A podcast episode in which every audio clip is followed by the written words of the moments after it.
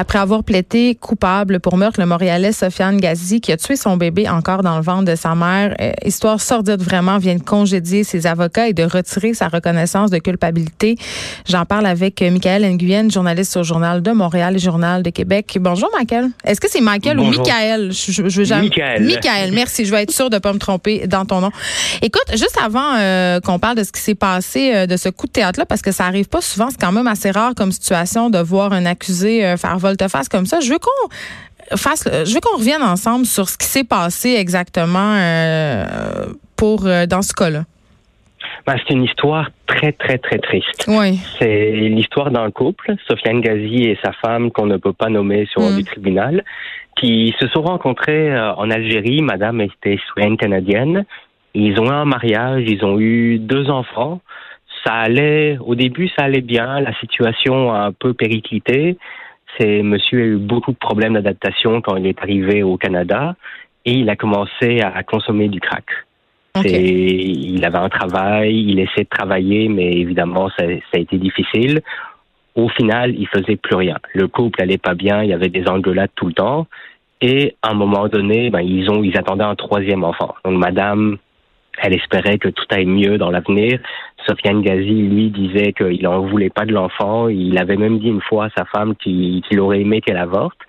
Et euh, un jour de juillet 2017, le drame qui arrive, la violence conjugale, la madame appelle la police.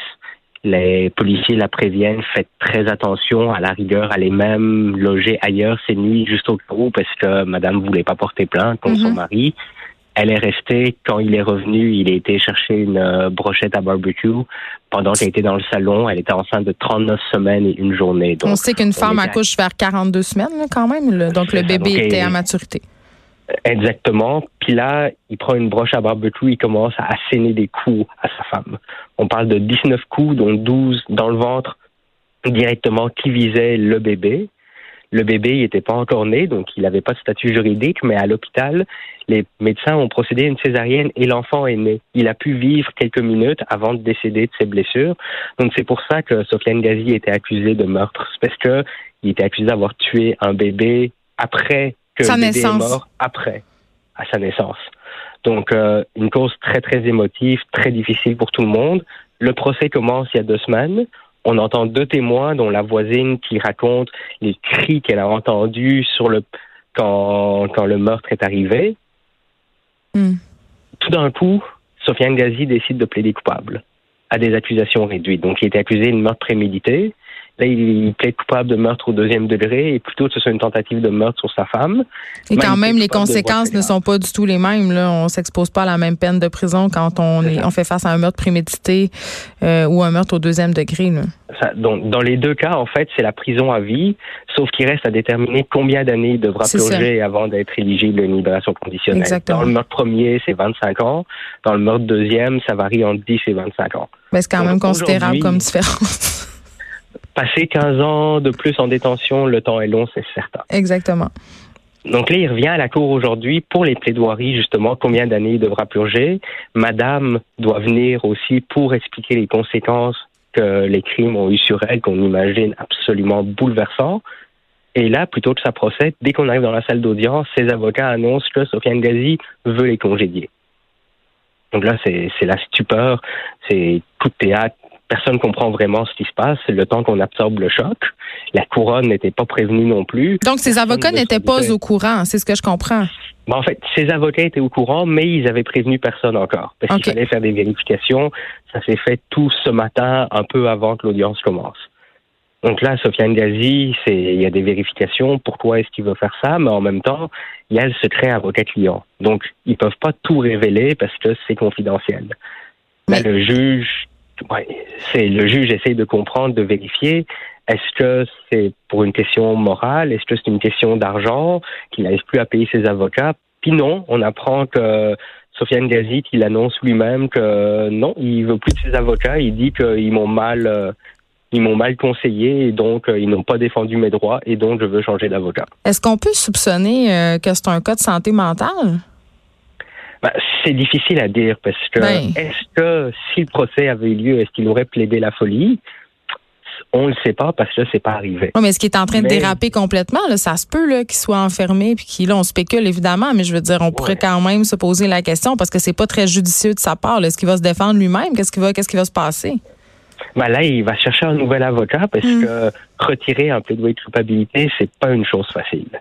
J'ai parlé avec euh, la juge retraitée Nicole Gibault qui me disait qu'il est mieux d'avoir des très bons arguments parce que justement, quand il plaît coupable, le juge, il vérifie tout.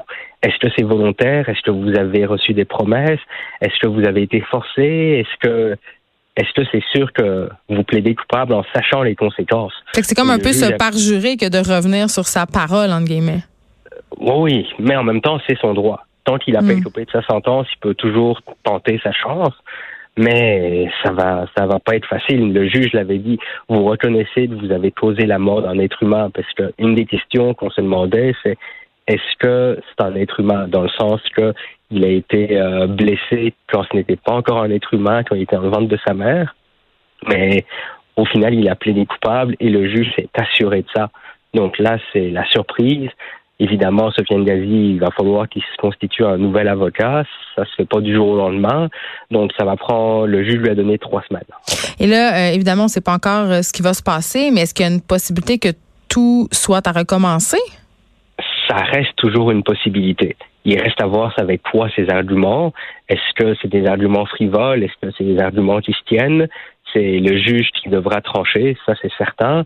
Mais pour le moment, on est vraiment dans un flou total. Est-ce que Madame devra revenir à la cour témoigner sur tout ce qui s'est passé? On imagine à quel point ça doit être difficile de raconter toute sa vie en public et ensuite de raconter comment le bébé dans le ventre de sa, dans son ventre est décédé, ce qu'elle a vécu à ce moment-là, c'est excessivement émotif. Là, elle s'était dit, c'est fini, elle allait témoigner une dernière fois avant tout se termine, qu'elle puisse tourner la page. Et là, c'est l'épée de Damoclès qui revient. Est-ce qu'elle va devoir revenir? Est-ce que tout est à recommencer? C'est absolument, euh, est, que tout le monde est, c'est la surprise la plus totale. On va continuer à suivre ce dossier-là, évidemment. Merci beaucoup, Michael Nguyen. Vous êtes journaliste au Journal de Montréal et au Journal de Québec. Merci. De 13 à 15, les effrontés.